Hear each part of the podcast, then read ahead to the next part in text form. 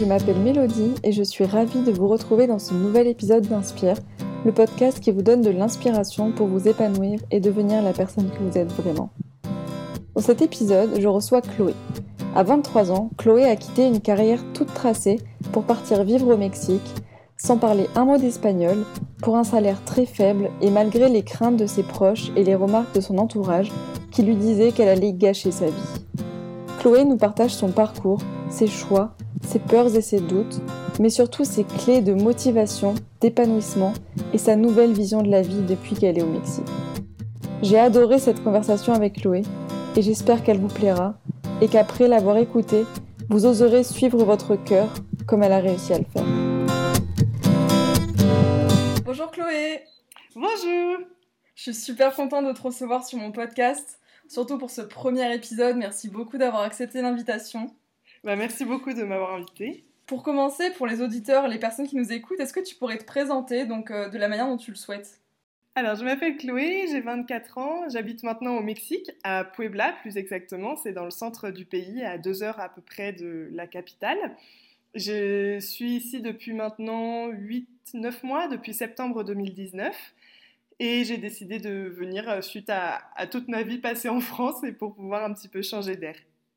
D'accord. Mais justement, euh, toute cette vie passée en, France, pour qu'on comprenne un peu mieux euh, où, enfin, pourquoi tu en es arrivé là aujourd'hui, est-ce que tu pourrais nous, raconter un peu qui était Chloé euh, enfant? Alors, euh, du coup, moi j'étais une, petite fille qui, aimait faire plein de choses. J'ai toujours fait beaucoup de sport ou d'autres activités, des, années de, théâtre par exemple. Euh, et j'adorais ben, voilà, faire euh, plein d'activités différentes, un petit peu euh, hyper actives. J'ai toujours eu beaucoup de projets. Et très jeune, euh, j'ai voyagé aussi par mes propres moyens. J'ai fait notamment le programme SOSET, le programme Brigitte SOSET, qui est un programme d'échange mis en place entre les gouvernements français et allemands pour rapprocher euh, ces deux, deux, nations suite à, à, la Seconde Guerre mondiale. Et, donc ça, t'avais quel âge quand t'as fait ça? Ce séjour Et je suis partie à l'âge de 16 ans. À l'âge de 16 ans, je suis partie euh, du coup trois mois euh, dans le Schleswig-Holstein, donc dans le nord de, de l'Allemagne. Et euh, ensuite, une correspondante est venue vivre trois mois chez moi. Ok, d'accord. Donc ça, c'était ma première grande expérience à l'étranger, on va dire. Ouais. J'étais pas encore, j'étais plus petite fille, hein, mais, ouais, ouais j'étais encore, encore jeune. Et donc, euh, et donc là, c'est là où tout a commencé, où je me suis dit, euh, mes projets et mes activités euh, dans, dans, ma petite ville me, me suffisent pas. Et donc j'ai eu envie, euh, bah, au départ, c'était plus envie de vivre dans la grande ville. Donc mon rêve, c'était de vivre à Paris. Donc j'ai fait une classe préparatoire, je suis rentrée dans une école supérieure de commerce qui n'était pas à Paris, qui était à Grenoble. Et, okay. alors, j'ai fini. Ouais. Je te coupe, tant que tu, vu que tu me parles de ton école de commerce, euh, qu'est-ce qui t'a amené en fait à faire une école de commerce? Parce que tu me dis que tu étais quand même voilà, hyper active, t'adorais le voyage, t'avais tout le temps plein de projets. Pourquoi une école de commerce? Ben, en fait, j'ai eu, euh, j'ai beaucoup changé mon projet professionnel. J'ai eu beaucoup d'idées euh, au fur et à mesure de, mon développement, de ce que je découvrais, de, mes expériences, etc. Mais au bout d'un moment, je me suis rendu compte que ce que j'aimais par-dessus tout, c'était le contact avec les gens, rencontrer des personnes différentes, comprendre leur, euh, leur culture, leurs idées, leur euh, vécu. Et, voilà, avoir cette relation avec les personnes. Et pour moi, ce qui permettait le plus d'avoir euh, un contact avec euh, le maximum de personnes possible, c'était via euh, bah, une filière soit commerciale, soit marketing, enfin voilà, tout ce qu'on peut apprendre dans une école de commerce. Et c'est pour ça que finalement j'ai décidé de, d'entrer dans une école de commerce, et d'autant plus que maintenant, avec tout ce qui est commerce à l'international, etc., on a aussi beaucoup de chances de, de pouvoir voyager pendant ses études, et je m'étais dit ce sera un bon moyen de, de voyager, mmh. de découvrir le monde. J'avais ouais, encore pas l'idée de. Euh... Voilà, d'allier un petit peu tout, d'allier à la fois euh, le contact avec euh, les gens et le contact avec l'extérieur, le contact avec le monde, ce qui ouais. vraiment mes deux euh, idées principales. Mais j'avais pas encore à, à, cette époque l'idée de vivre à l'étranger. Mon idée c'était juste de voyager, de profiter, de faire des stages à l'étranger, de vraiment voilà euh, profiter au maximum. D'accord. Et justement, est-ce que quand tu étais petite, tu avais déjà cette envie de voyage euh, petite petite, hein, tu sais, quand on a les rêves d'enfant, euh, est-ce que toi, avais déjà, tu rêvais déjà de voyage de, et de contact justement avec les gens? Est-ce que c'était ça ton, ton métier de rêve? Alors, pas du tout. Quand j'étais petite, petite, mon, mon métier de rêve, c'était d'être chimiste. Ah oui, rien à vraiment, voir. rien à voir. Rien à voir, je voulais être chimiste. Euh, Pour moi, c'était genre le rêve d'avoir euh, la blouse blanche, les cheveux en pétard, euh, vu que j'ai en plus les cheveux frisés, euh, ça, ça allait très bien. Euh, mais voilà, c'était vraiment euh, mon rêve, voilà, c'était d'être dans un laboratoire, de faire des expériences, euh, euh, d'avoir de la fumée un petit peu partout. euh, Enfin voilà, tout ce qu'on voit dans les dessins animés ou dans les films, qui est pas du tout vrai. Et sauf que je me suis rendu compte, ben, quand on a commencé au collège à avoir les cours de, de sciences euh, de la vie de la Terre, de, physique, physique, etc. ouais. Voilà, je me suis rendu compte qu'en fait c'était horrible, que je détestais ça. Ouais, ouais, ouais, non, pas mon ouais, truc. tu t'es rendu compte que finalement c'était ce rêve que t'avais en fait, tu t'en faisais une image et finalement la réalité derrière c'était c'était pas ce qui te correspondait. Exactement. Et d'ailleurs, c'est là où justement je me suis rendu compte que euh, bah, il faut toujours tenter en fait, parce que quand on se fixe un rêve, mais sans pour autant l'avoir essayé, eh ben, on se fixe des rêves qui sont pas forcément la réalité, et au final, on peut se retrouver à, à avoir un objectif à atteindre qui est totalement éloigné de la perception qu'on en a. Ouais, Et c'est C'est pour clair. ça que je trouve qu'il faut toujours tenter. ouais, t'as raison, c'est clair. Mais du coup, donc à ce moment-là, tu t'es rendu compte que tu voulais pas être chimiste. Et comment t'as géré, Voilà. comment t'as géré en fait cette pression à ce moment-là, euh, donc euh, fin collège, début lycée, où on nous demande de choisir un parcours, un métier, et puis pareil en école de commerce quand on nous impose voilà de choisir un métier. Comment t'as géré toi cette pression? Ah bah, là, grosse panique déjà, parce que bah, quand je me suis rendu compte que je voulais plus être chimiste, c'était au moment à peu près où il fallait faire en troisième le stage d'observation. Et donc, euh, je me suis vraiment mis la pression pour trouver mon nouveau projet professionnel. Et c'est là que j'ai eu l'idée euh, euh, plus dans l'immobilier, agence immobilière, etc. Parce que déjà, il y avait ben, voilà, ce contact avec Ouais. les clients. Euh, C'était quelque chose...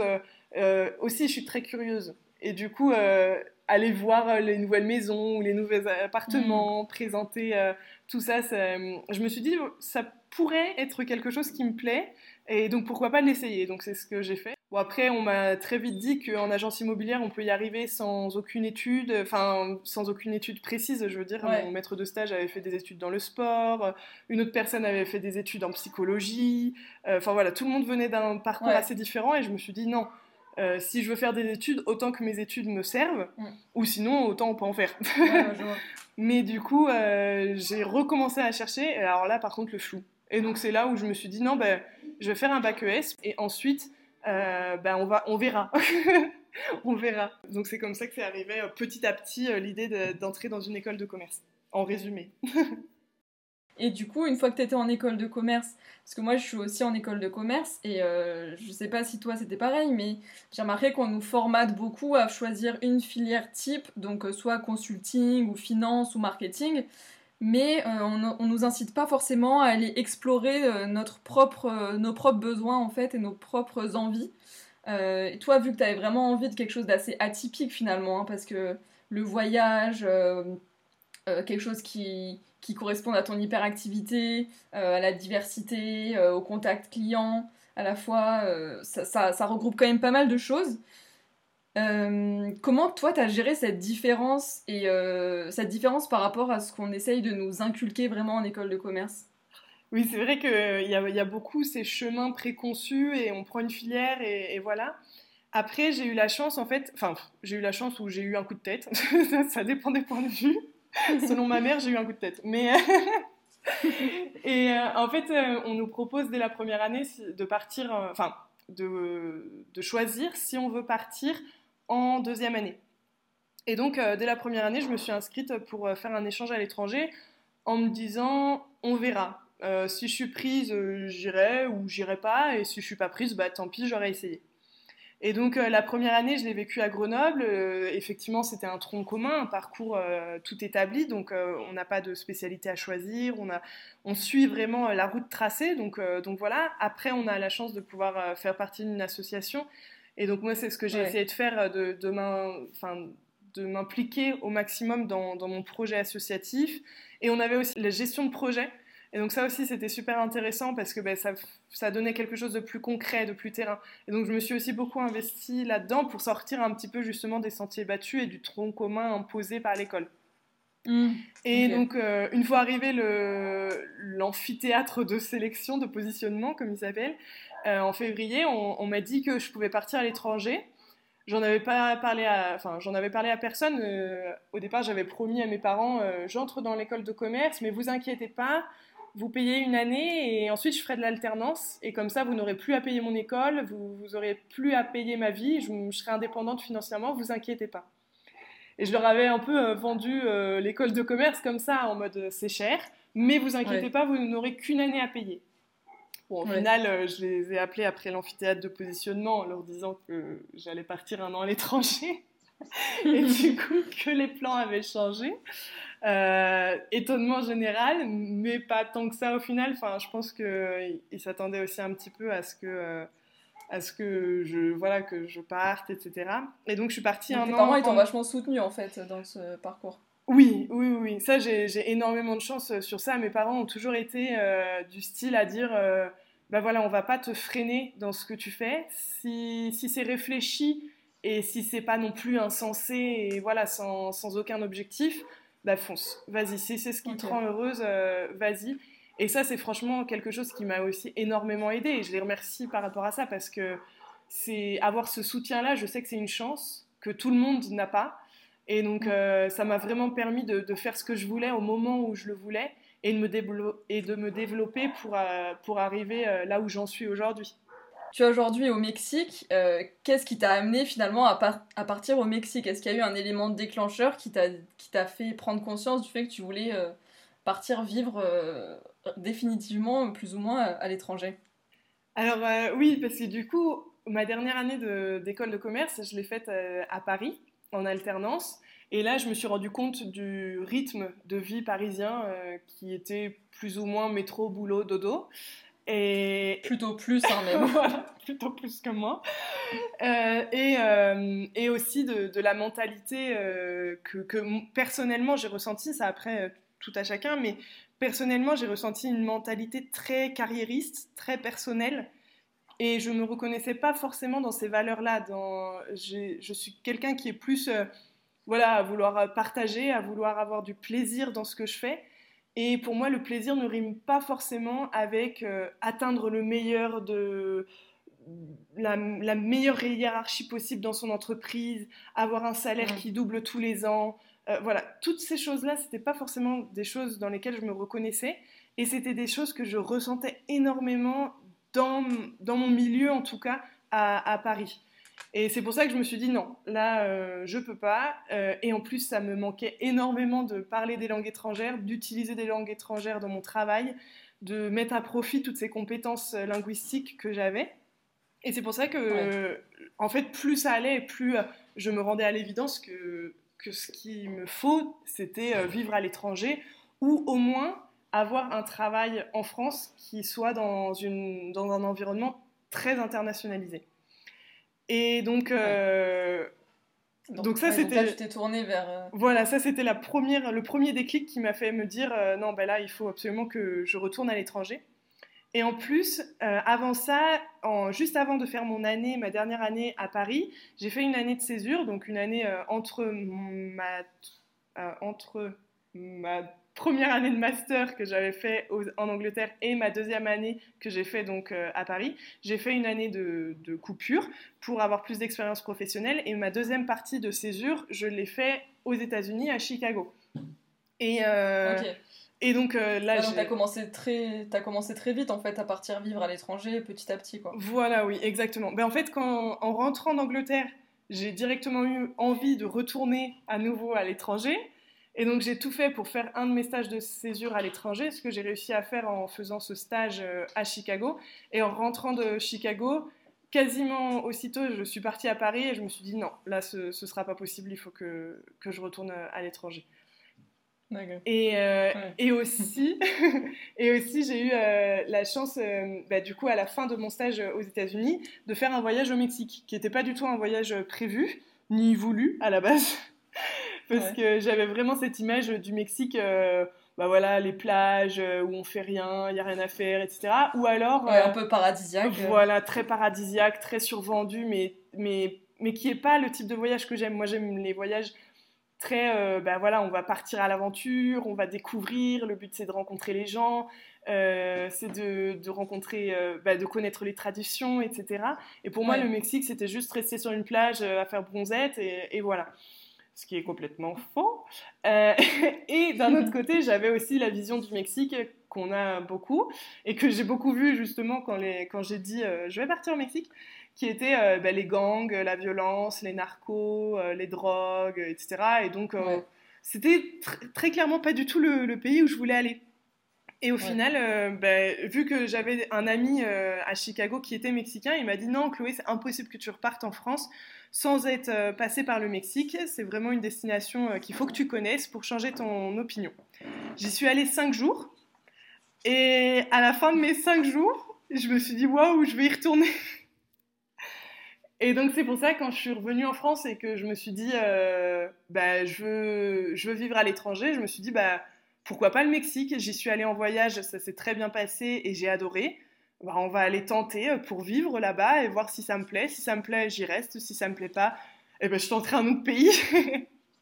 Ah, c'est génial. Et sur ce coup-là, tu t'es vraiment écouté. Euh, avec les expériences que tu as vues, en fait, tu as su te rendre compte que c'était ça qui était fait pour toi et tu as vraiment écouté tes besoins en fait. C'est exactement ça. Je me suis dit, je ne pourrais pas vivre à Paris, je ne le supporterais pas, niveau stress, niveau euh, euh, voilà, bien-être, je ne serais pas bien. Donc il faut que je parte. Maintenant, c'est à décider où. Le Mexique, ça m'a plu, on va tenter. Et puis, euh, qui ne tente rien n'a rien. Donc on verra bien où, où ça me mène. Mm. Et ça m'a mené à une très belle aventure. Donc je suis contente d'avoir pris le risque justement de, de partir donc du coup, tu as décidé de partir au Mexique, mais pendant tout le temps de la préparation, quelles ont été tes, tes peurs, tes doutes avant de partir? Euh, bah alors, j'ai eu euh, le plus gros doute, on va dire, le premier gros doute.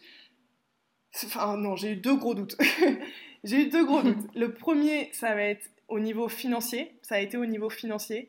Euh, parce que, voilà, du coup, comme j'ai dit, mes plans en, en, école de commerce ont changé. Au final, au lieu de faire payer à mes parents qu'une année et ensuite d'être indépendante, je leur ai fait payer deux ans plus une année de césure. Donc bref, là j'étais arrivée à un point où je voulais vraiment être indépendante financièrement et donc il fallait que ce projet d'aller au Mexique, de vivre au Mexique soit entièrement autofinancé.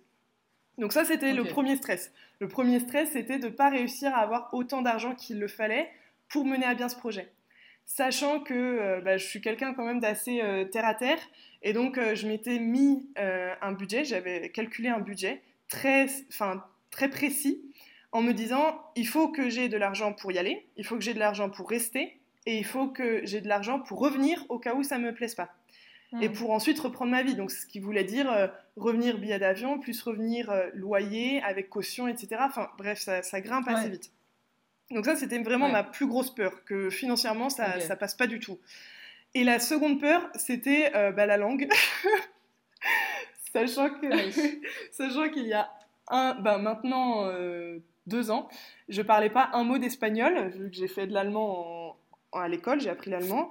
Euh, je parlais pas un mot d'espagnol quand j'ai été faire mon voyage suite mm. aux États-Unis, et j'ai très bien vu qu'au Mexique, l'anglais, ça sert à rien. Et il faut vraiment parler espagnol. Si on sort de la Ciudad de Mexico ou de Cancun, euh, là c'est terminé, il n'y a plus du tout d'anglais. Donc euh, je me suis dit, il faut absolument que j'apprenne euh, l'espagnol. En plus, je serai plus étudiante, donc il faut que je trouve un travail. Si je veux trouver un travail, il me faut un niveau d'espagnol plus que correct. Et donc je me suis mis au défi d'avoir un niveau B1, qui est un niveau en fait intermédiaire de bah, parler pas, pas couramment, mais de savoir euh, gérer une discussion sans problème, d'avoir à ce niveau B1 en six mois. Donc ça, c'était avant de partir que tu t'es mise des défi. Voilà, exactement. C'était à partir euh, du voyage que j'ai eu au Mexique jusqu'au moment où euh, je devais partir. Donc en fait, ces deux, ces deux, gros, ces deux gros doutes que tu avais, tu les as, entre guillemets, résolus avant même de partir, le point de vue financier en t'organisant et en mettant tout ton, tout ton budget en place euh, et euh, en faisant aussi, en travaillant aussi, on, y reviendra. Et, euh, et, pour la langue, en, du coup, en apprenant la langue avec un niveau quand même assez correct, avant même de partir au Mexique. C'est ça, c'est ça. J'étais parce que encore une fois, c'est bien de, mener à bien ses rêves, mais si c'est faire tout et n'importe quoi, ben, j'ai l'impression qu'on on a des risques de gâcher en fait notre projet ou notre idée de notre rêve. Donc c'est pour ça que je préfère très bien le planifier et pour que tout se passe au mieux. Après, que ça se passe bien ou que ça se passe pas bien, ben, c'est la façon dont ça se déroule. Mais si c'est bien planifié, au moins il n'y avait pas de risque que ça se passe mal pour un manque d'organisation. Et donc c'est pour ça que avant de partir, je me suis mis cet objectif de résoudre ces deux problèmes ou ces deux doutes euh, que j'avais pour ne pas au moins partir avec euh, bah, cette grosse peur euh, ou cette boule au ventre de ah bah je pars mais peut-être que j'aurai pas assez d'argent pour manger ou je pars mais peut-être que je ne saurais même pas demander où, est, où sont les toilettes. Enfin des, choses toutes bêtes mais mais qui peuvent quand même influencer beaucoup la, réalisation du rêve c'est clair, surtout que s'ajoute à cela, j'imagine, bon, sûrement en moindre mesure, mais aussi la, peur du manque de ta famille, de tes proches, et puis peut-être la peur quand même de la sécurité, euh, même si c'est en moindre mesure, mais euh, au moins tu t'étais enlevé déjà les deux plus gros doutes, et ça t'a permis de, de gérer mieux le reste. Oui. Et justement, comment ont réagi ton entourage, ton école, et puis l'entreprise aussi dans laquelle tu étais, euh, quand tu leur as annoncé que tu voulais partir au Mexique? Parce que ça peut être un peu impressionnant quand même comme tu disais tout à l'heure, euh, c'est un pays, euh, voilà, on, on, pense souvent euh, au trafic de drogue, à l'insécurité. comment, ils ont, comment ils ont réagi? Alors oui, là, ça, ça, a été le, plus drôle. la réaction de, de, mes proches ou de mon entourage, quand j'ai commencé à dire que je partais au Mexique, alors il y a eu deux types de réactions. Il y a eu la première réaction donc, de mon entourage qui était mais ça va pas, tu vas, tu vas jamais revenir, euh, enfin voilà, d'un côté parce qu'ils avaient peur que, que je revienne pas euh, ben, en vie, et de l'autre parce que ah oui voilà, pas que tu reviennes pas parce que tu aurais aimé, parce que tu reviennes que tu reviennes pas parce que tu t'aurais été euh, t'aurais été kidnappé ou quelque chose comme ça, c'est ça? Ben, Les deux en fait. Les deux, parce que ah, ben, en fait, le frère de ma mère est parti quand il était en train de faire ses études et il est parti, il est, pour pas revenir. Et donc ma mère, à partir du moment où j'ai commencé à partir petit à petit à l'étranger, son, sa crainte c'était que je revienne jamais en, France, que je m'installe vraiment définitivement dans, dans, dans mon nouveau pays d'adoption, comme mon oncle l'a fait. Et à chaque fois, je la rassurais en disant non, c'est juste un échange académique, non, c'est juste un stage. Et cette fois, pour le Mexique, je lui dis oui, je pars pour potentiellement pas revenir.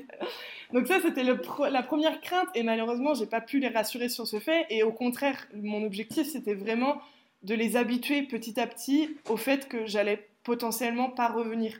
Et que si je revenais, c'était pas par choix, c'était juste que ben, ça s'était pas passé comme je voulais. Et donc, euh, j'ai essayé ben, voilà, de les de les habituer petit à petit à cette idée, qu'ils se fassent à l'idée. Ça a pris quelques mois quand même, mais au bout d'un moment, c'est bon, ils ont, ils ont compris. Peut-être ma grand-mère a eu un petit peu de mal, parce qu'encore euh, encore aujourd'hui au Mexique, euh, elle me demande quand est-ce que je reviens. Mais, mais bon, ça mais toi, ça, toi, ça t'a pas affecté finalement? Ça t'a pas, Tu t'es pas dit, euh, ah non, les pauvres, je vais pas partir finalement pas, tu t'es pas, tu t'es pas arrêté à ça en fait. Non, oui, non, non, je me suis pas arrêtée à ça. En fait, je me suis souvenu d'un moment où euh, ben, j'allais partir en, Angleterre, j'allais partir pour un stage en Angleterre, euh, pour euh, mon échange académique en Angleterre, et ma sœur était malade. Et du coup, j'étais quand même en grand doute parce que je me suis dit oui, si elle est malade et que ben, je sais pas pour X ou Y raison, il faut que je revienne en urgence parce que ça va vraiment pas. J'aimerais pas louper ça. Je ne veux pas manquer des moments si importants. Et, donc, euh, et sauf que ma mère l'a directement senti et elle m'a dit non, jamais il faudra que tu fasses passer ton bien-être personnel et tes rêves personnels derrière ta, ta, famille ou derrière. Nous, on sera toujours là pour toi. On, la, la famille, même s'il y a de la distance et que ça peut changer les choses, ben, on aura toujours ce lien-là, ce contact-là. Donc, vas-y, fais ce que tu as envie de faire et, ensuite, euh, tout se passera bien. Et s'il faut que tu rentres, tu rentreras. Mais euh, bon, après, c'était pour un, échange qui avait une date de fin. Elle m'a pas exactement dit la même chose pour le Mexique. mais, euh, mais... Non, mais l'idée, je trouve que l'idée est, bien retenue. Voilà, exactement. Et c'est ça, en fait, c'est que je me suis souvenue de, ce que m'avait dit ma mère à ce moment-là, en me disant, ben non, c'est... Faut pas que je me prive d'être heureuse pour rendre heureux les autres, en fait. C'est égoïste de dire ça, Mais pour moi, là, c'est la partie de l'égoïsme qui est bien. Enfin, c'est la partie de l'égoïsme qui est sain. C'est pas toujours négatif d'être égoïste. Parfois, il faut être égoïste pour être bien. C'est pas pour autant qu'il faut euh, délaisser tout le monde. Enfin, j'ai un contact régulier avec ma famille. Je pense très fort à eux tout le temps. On, reste très proches. Mais j'ai eu cette part d'égoïsme en moi qui m'a permis aujourd'hui d'être super heureuse. Ouais. Et du coup, tu me disais que. Euh, donc, ça, c'était la première euh, type de réaction. Quel a été l'autre type de réaction? Oui, donc il y a eu cette peur donc, que je revienne pas parce que je m'installe définitivement, la peur que je revienne pas parce que je me, enfin, je me serais fait kidnapper, euh, tuer, enfin voilà, tout, tout, ce qui peut se passer, les joies du Mexique. et ensuite, il y avait tout un autre type de réaction qui était plutôt, mais quoi? Tu vas partir au Mexique? Tu ne sais pas parler espagnol, donc tu n'auras jamais un travail euh, aussi bien que tu pourrais avoir à Paris, euh, et ton salaire sera euh, très faible. tu es en train de bousiller ta carrière. Et littéralement, on, m'a dit que j'allais mettre en l'air toute ma carrière professionnelle, que mes études ne me servaient à rien, ne me serviraient à rien.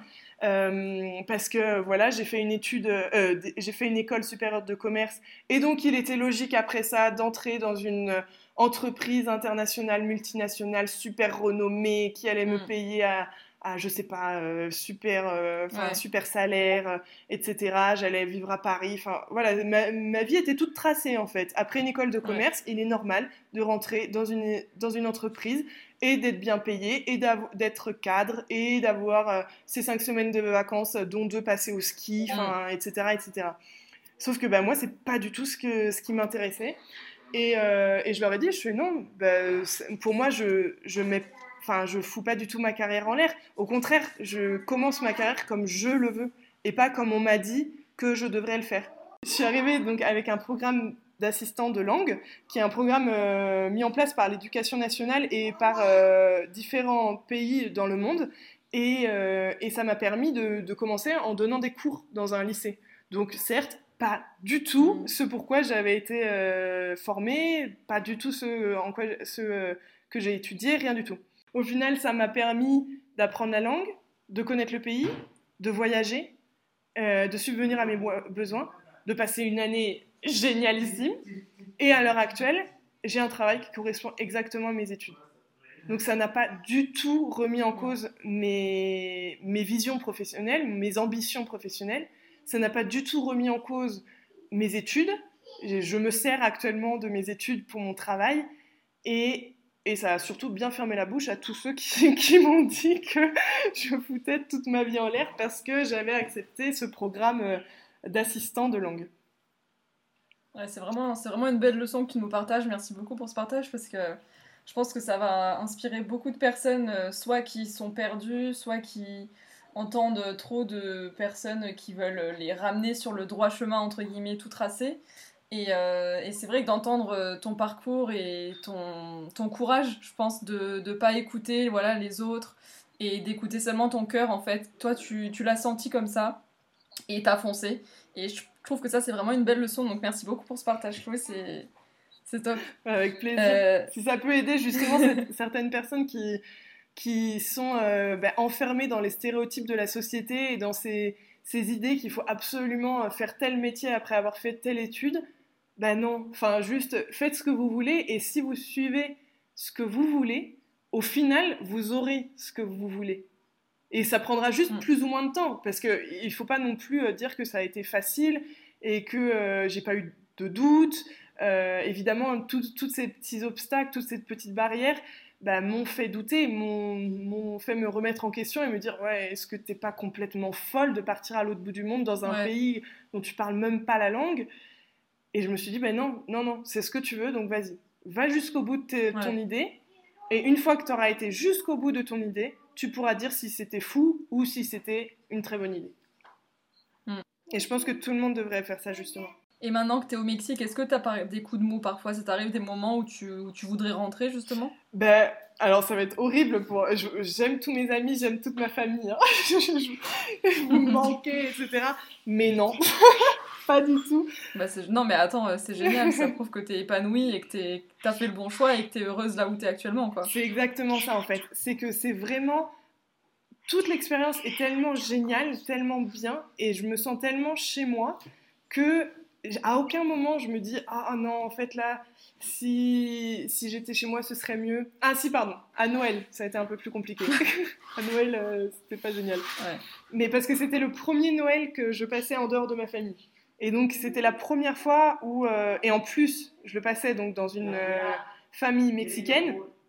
Et, et donc là c'était ben voilà les familles mexicaines c'est plein d'amour euh, ils n'ont aucune euh, honte comme on peut avoir nous en France à, partager ses sentiments, à pleurer devant tout le monde. Et donc là, c'était vraiment euh, tout le monde se faisait des déclarations, tout le monde remerciait les autres d'être là pour eux. et donc bah là, tout de suite, ça, fait penser à sa propre famille, au fait qu'on n'est pas là pour leur dire. Et donc là, il y a eu un petit moment où, bah voilà, tout de suite, je pensais à eux et je me disais, ah, j'aurais bien aimé quand même passer Noël avec eux.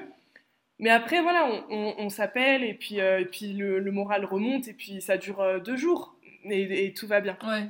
Mais voilà, sinon, à part ce, moment-là, non, tout, tout s'est toujours bien passé et j'ai jamais eu justement de coups de mou ou de moments où je me suis dit non, ben là, je vais rentrer quoi.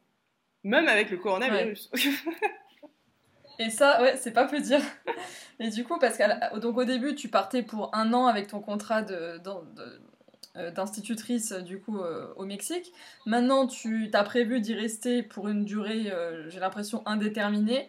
et tu me disais que donc ton quotidien par rapport à quand tu étais en France et encore plus à Paris a complètement changé. Et je me demande, est-ce que ta perception de la vie a changé aussi depuis que tu es au Mexique? Oui, oui, oui, totalement. Mais alors là, c'est le jour et la nuit. Il n'y a pas d'autres termes. C'est vraiment les, les, les opposés en fait tout a changé. À quel niveau du coup? D'un côté, euh, ben, déjà, niveau stress, euh, il n'y en a plus en fait. Ici, il y a beaucoup la mentalité de euh, tout ira bien.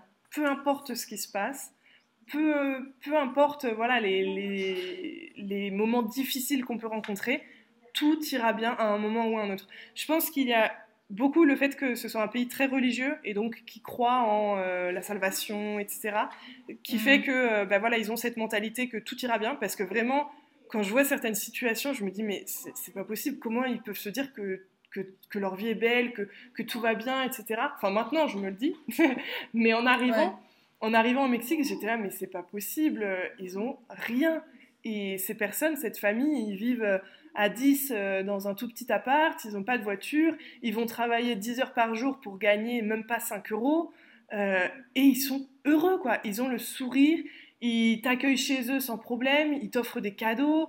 Euh, et, après, je pense en France où on se plaint parce que, enfin, pour, n'importe quelle polémique qu'on pourrait prendre, qu'on voit à la télé, mais et, qui est dérisoire par rapport à la situation ici.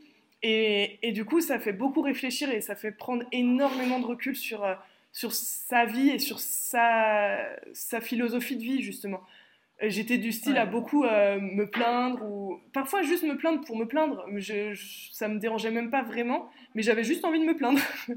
et je trouvais ça drôle, enfin voilà, une vraie française. Et donc, et donc euh, voilà, c'était. Oh, le métro il arrive que dans 5 euh, minutes, euh, j'ai loupé, euh, enfin horrible, enfin qu'est-ce que ça change?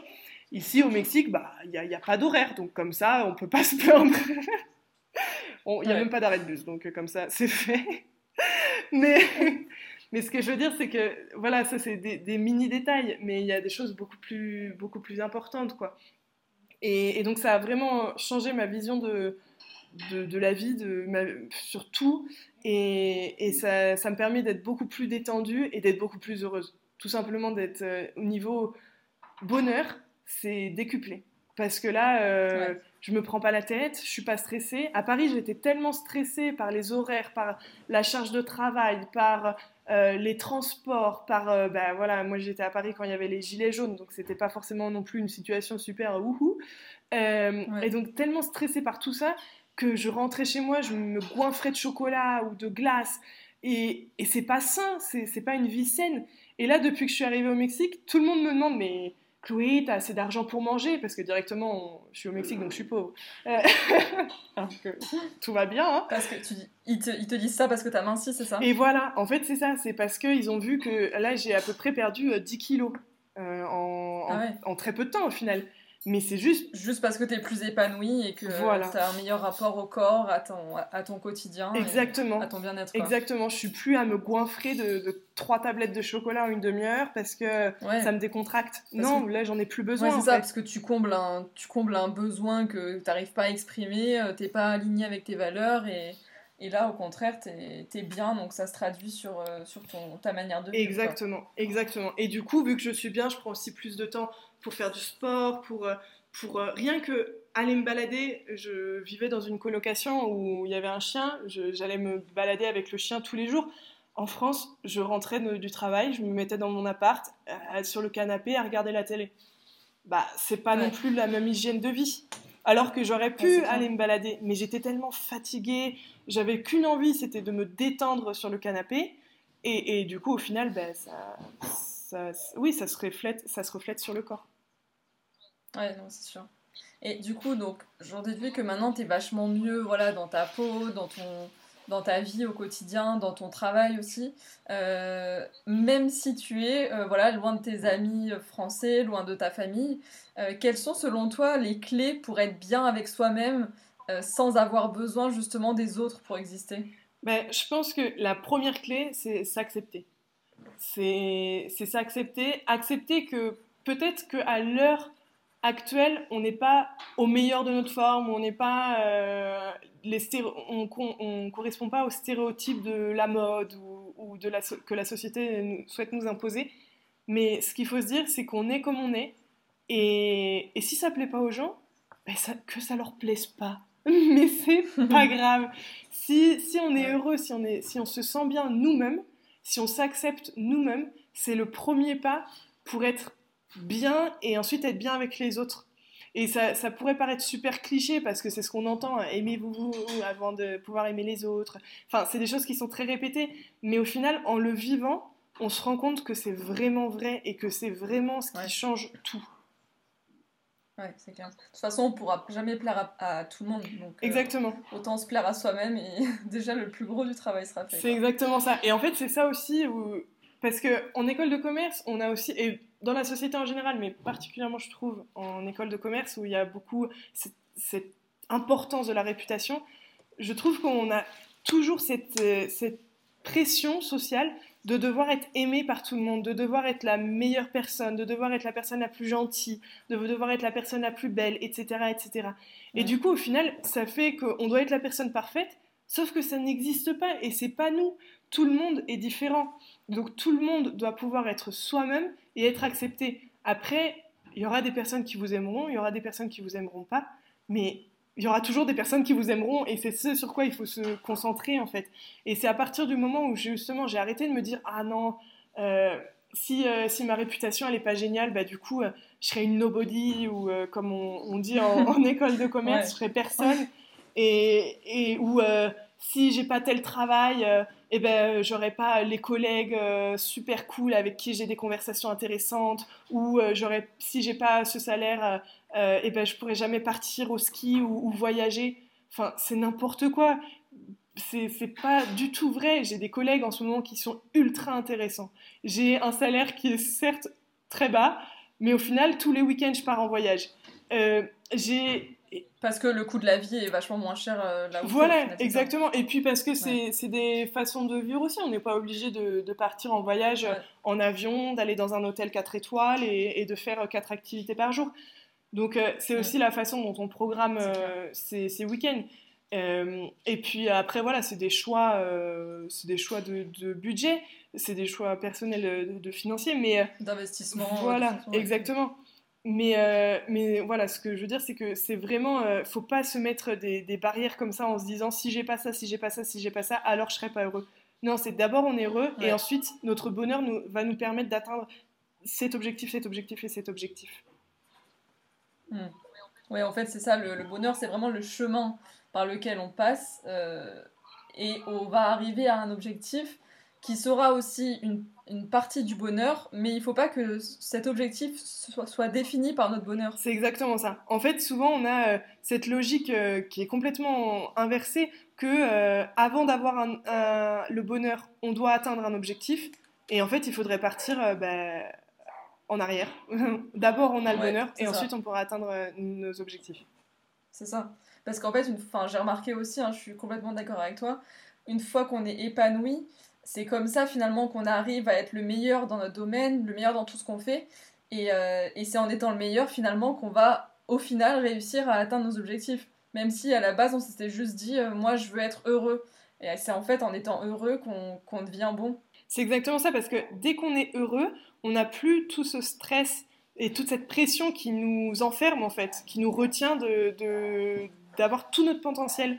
Et du coup, si on Ouais. est heureux, et si on, se fiche de la réputation, si on se fiche de ce que pensent les autres, ça nous permet de nous libérer totalement et du coup d'avoir cette liberté de faire ce qu'on veut et de, euh, bah, développer tout notre potentiel. Et justement, qu'est-ce que tu dirais, toi, si tu pouvais euh, revenir en arrière et parler à la Chloé euh, enfant qui savait pas trop quoi faire, ou juste la Chloé avant le Mexique qui avait un peu peur, qui avait des doutes et qui savait pas trop à quoi s'attendre? Ouais, je dirais tout simplement fonce. Peu importe euh, ce que tu veux faire, que ça te paraisse euh, bête, que ça te paraisse euh, complètement décalé, que ça te paraisse impossible, fonce. Essaye. N'aie Mm. pas de regrets. Le but, c'est de ne pas avoir de regrets. T'as essayé, ça n'a pas fonctionné, bah tant pis, t'as essayé et tu l'as fait à ce moment-là parce que tu pensais à ce moment-là que c'était la meilleure des choses à faire. T'avais pas toutes les connaissances futures que t'as euh, actuellement, quoi. Et donc, ouais, il y a juste un mot, fonce. Ouais, super, c'est... J'adore, je valide. On arrive bientôt à la fin de ce podcast et euh, j'ai une petite question. Est-ce que tu aurais lu ou écouté récemment des, soit des, voilà, des podcasts ou des livres euh, qui t'auraient inspiré ou des, des- je sais pas, des petites phrases, des citations, des mantras? Est-ce que tu as une source, euh, une, source que tu pourrais nous une ressource que tu pourrais recommander à nos auditeurs qui t'aurait inspiré récemment J'ai pas forcément de livres de développement personnel ou de films, de podcasts ou quoi que ce soit à recommander parce que personnellement j'ai la chance de pouvoir travailler pour une entreprise mexicaine qui fait de la traduction pour un client qui s'appelle Mind Valley. Et donc euh, ce client c'est la plus grande euh, entreprise au monde de développement personnel, ce qui permet, euh, enfin ils font en fait des quêtes, euh, des programmes de développement personnel sur plein de sujets différents. Ce qui fait que au jeu- tous les jours, euh, je suis confrontée à des documents, euh, que ce soit des vidéos ou des textes euh, ou des audios de méditation, de- d'hypnothérapie, d'hypnose, de, ou juste motivationnel.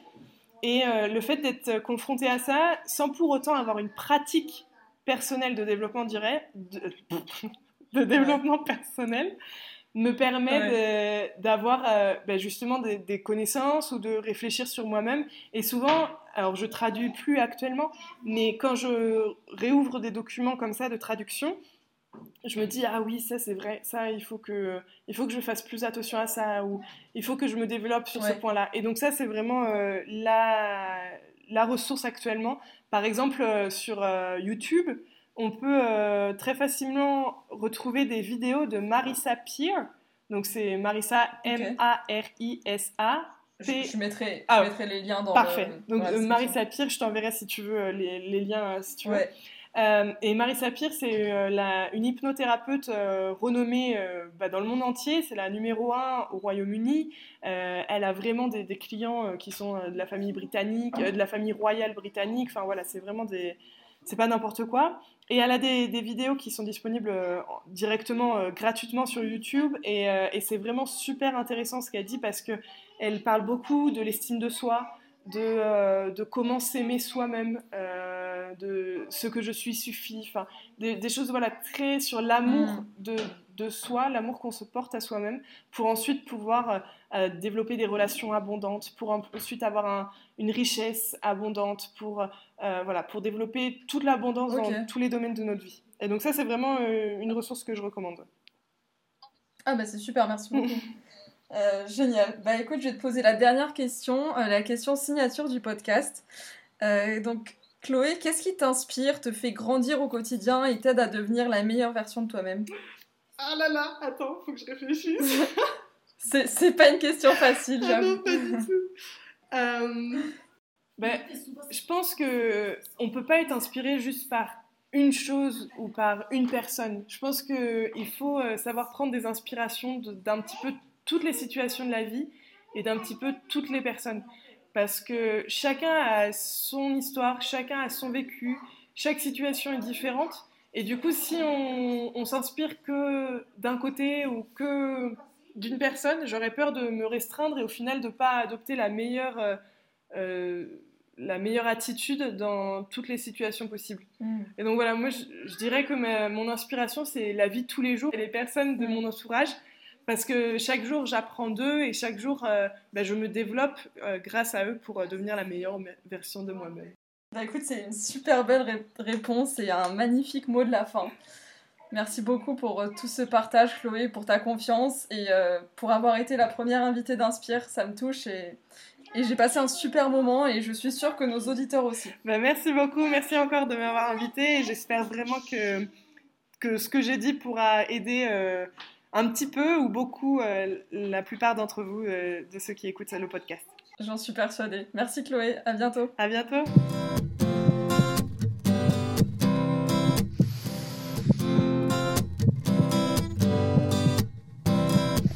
Merci beaucoup d'avoir partagé cet échange avec nous et surtout d'être resté jusqu'au bout.